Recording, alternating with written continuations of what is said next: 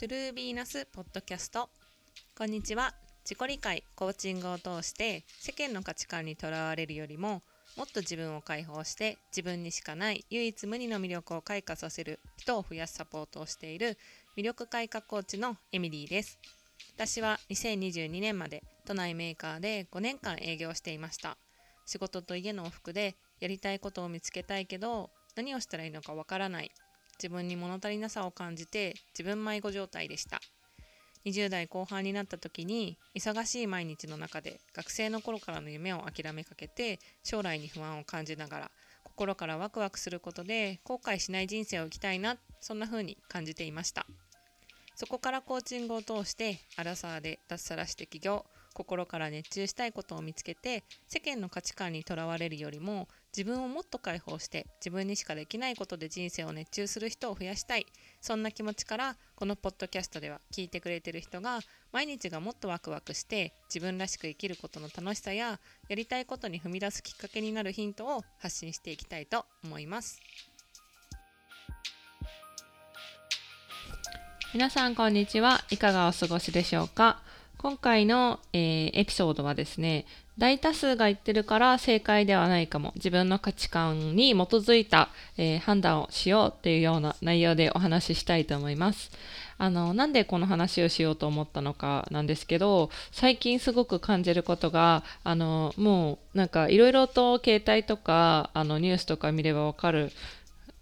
と思うんですけどあのすごくこう最近感じてたことがあってあの AI が出てきたりしてからすごいもう一気にいろんな情報がたくさんこう目に入るようになったりとかあとは、えー、とスマホとかを使っててもあの常にこう一方的にあの自分が、えーと知ろうとしなくてもあの勝手に目に情報がめちゃくちゃ入ってくるっていうことがあるじゃないですか。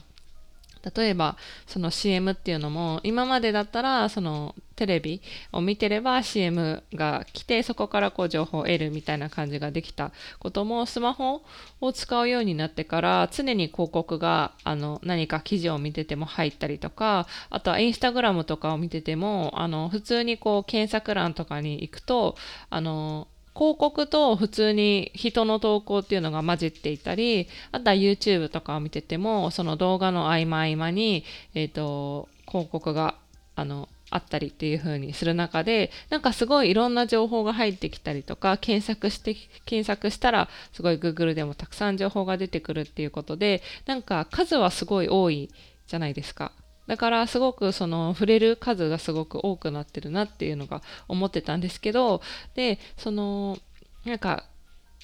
こうなんだろう。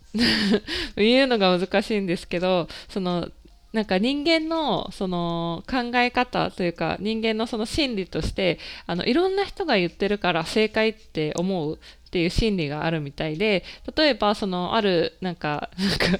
大悟みたいなこと言い出すかもしれないけどなんかその人間ってそのなんかえっ、ー、と100人いて自分以外のみんなが正解じゃないものをこれは正解だって言ってもなんかその中で一人だけこれは不正解って分かってても正解っていうことがすごくなんかハードルが高い生き物みたいなんです。だから右向け右みたいな感じでみんなが言ってることってやっぱみんなが正しいって自分がそれは間違ってるって思っててもみんなが言ってたら正しいって思ってしまうのが人間らしいんですよ。で自分も振り返ると確かに会社にいた頃いやこれおかしいんじゃないの？とかそのねその何て言うんだろう。えこれ人間的にどうなの？みたいな風に思うことでもやっぱりみんなが言ってるからあそっか正しいんだとかって思ってなんかそういう風に自分思い込ませてた経験とかってあったりとかあとは学校時代のことを思い出してもあのみんながねこ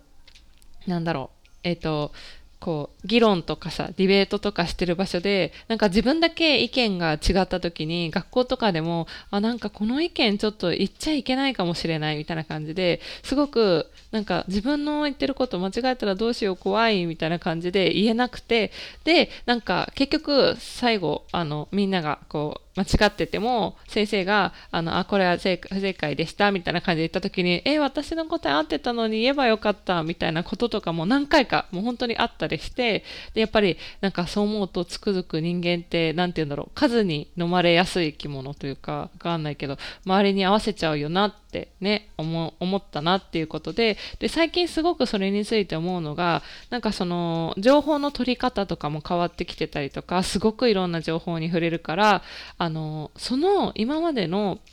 なんかその大多数が、えーと、正解だとかねそういうふうにこう思ってたりとかその大多数っていうものに圧倒されてたままだともしかしたらあの大切なものを見失う可能性があるなっていうことにねあの最近すごく思うことになってちょっと今日はこのエピソードを撮ろうかなって思いました。そう。でそのななんでさそれそのねそういうきっかけがあったんですけど例えばあの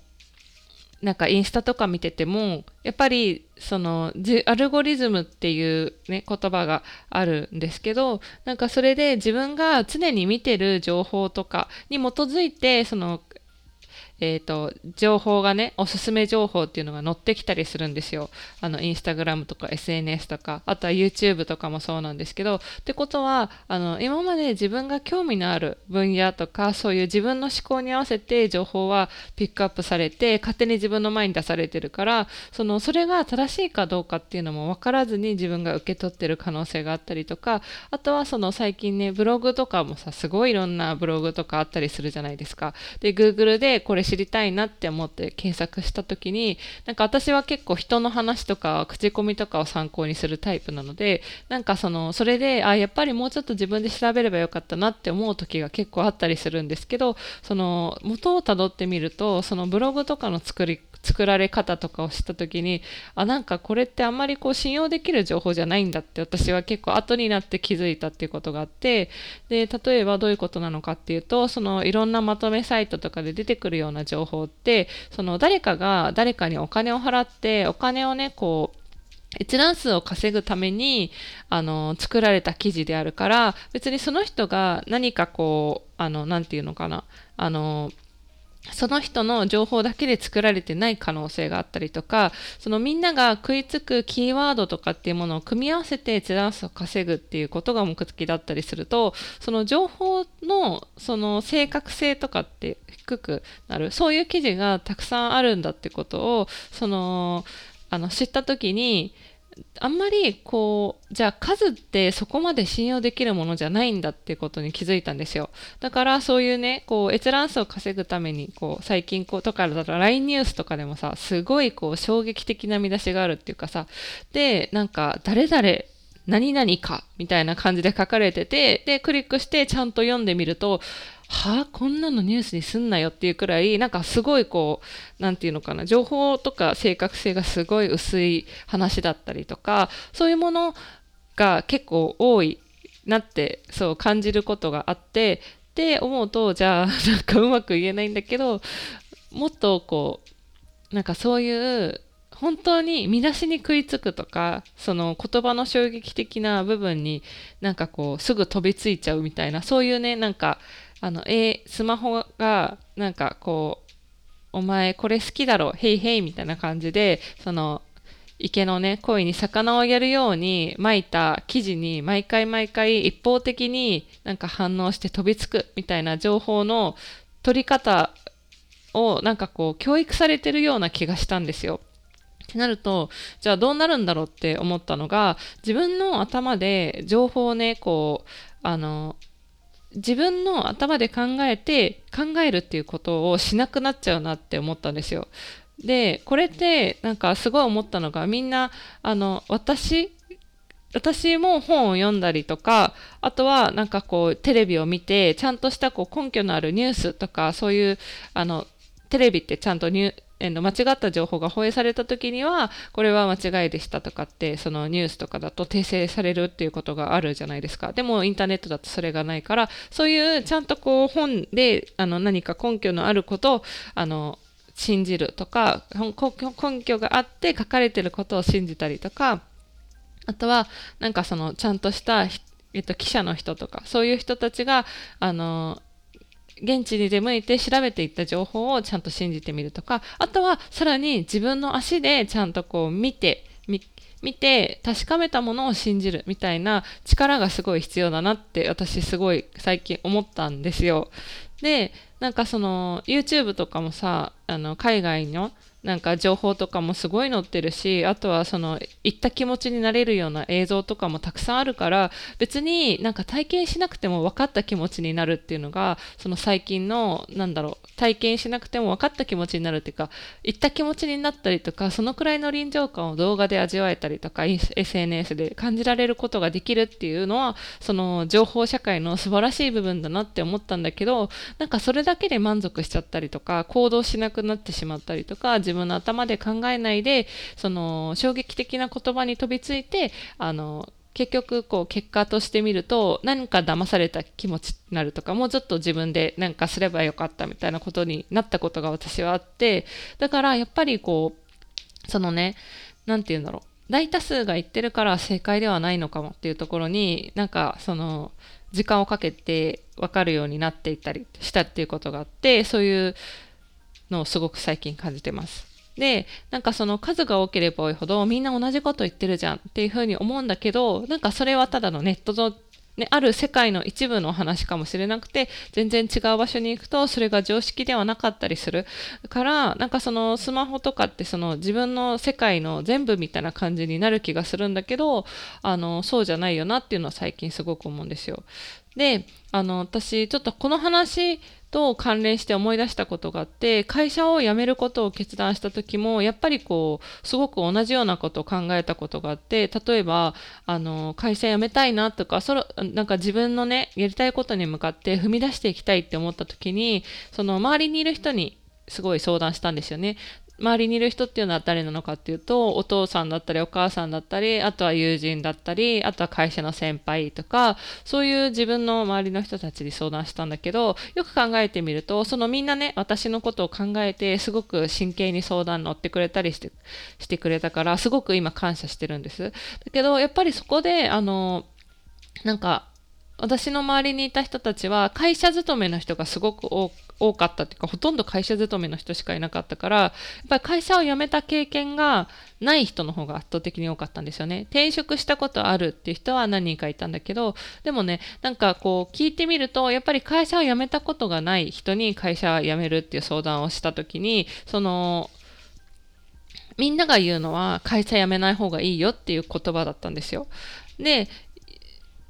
その辞めようと会社をみんな辞めようと思ったことはあるんだけど辞めない決断をしたっていう方たちに私は相談してたからあのそのねあのその人たちのそのジャーニーの中では会社を辞めなかったことが正解っていうその決断なんだけどあの一方で私が求めていたあの答えっていうのがその時はなんか多分会社辞めてやめた方がいいよ。やめなよ。だったから、結局話しててもなんか、うん、ちょっとこう、いいアドバイス得られなかったみたいな勝手にね、なんか期待して勝手になんかその人たちを悪、悪者にはしてないんだけど、自分が思ったこう、答えをね、得られなかったなっていう気持ちになってたっていうのがありました。であの何が言いたかったかっていうとその大多数が言うからそのそれがね世界の真理って思いがちなんだけどそうじゃなくてあの自分が触れる人とか触れる情報とか自分が見たものによってその自分の世界の価値観って変わってきたりするものだからもし自分がこんな人生を歩みたいだけど無理かもっていうふうに思う場合はそれを探し無理な理由を探しに行くんじゃなくてなんか逆にできてる人を探してみたりとかあのそのねそれを乗り越えた人に聞いてみるっていうのはすごくいいあの自分の視野が広がるきっかけになるんじゃないのかなっていうふうに思いました。だからなんか私もすごい最近こう思うのはあのなんだろう自分の好きなものばっかり見るんじゃなくてなんか人におすすめされたものを見てみたりとかあとは今まで自分今までの自分だったらこういう選択をしてこういうお店に入るこういうものを食べるんだけど今日はなんかもうそれと180度違ったことをやってみてあのこのこれを食べてみよう今まで食べたことないこれ食べてみようみたいなそういうなんか常になんかあの今までの自分とは違うことをしてみたりとかそういうことを楽しんで、えー、するようにしたいなと思って最近はちょっとそういう風な考え方をしてます。で、あの数が少ない多いとかっていうのは実はなんかそのそれって全然こう問題じゃなくて、えっと、数はね、もし自分が信じたいものとか、自分が行きたい世界っていう、そのもののね、えっと、人、それに飛び込んでる人の数が少なかったとしても、それに飛び込んでいる人がいるっていうことは事実だから、それをね、あの、信じるとか自分がねこう体験してみる側になってみるっていうそういう勇気を持つことって結構あの大切なことだなっていうふうに思います。なんか周りと同じっていうことはすごく安心できるんだけどあの一方でこう自分のね、何かこうやりたいこととか、あの、行きたい世界に対して何かこう踏みとどまっている、あの、理由があるんだったらそこになんでだろうっていうふうに考えてみる。あの視点を持ってみるっていうのは私はなんか自分があのやってみてよかったなって思った点でした。だからなんかもし自分のねやりたいこととかあとはそのみんなが言ってるから正解かも自分はおかしいのかなっていうところで不安に思ってる人がいたらあのそれは全然おかしくないよっていうのは私は今日は伝えたくてこのエピソードを撮ろうと思いました。で、あの自分の未来にね、どんな世界を見るのかっていうのも、それさえも自分で選べるっていうことを忘れないでほしいなっていうふうに思います。はい、今日は最後まで聞いていただきありがとうございました。次のエピソードでお会いしましょう。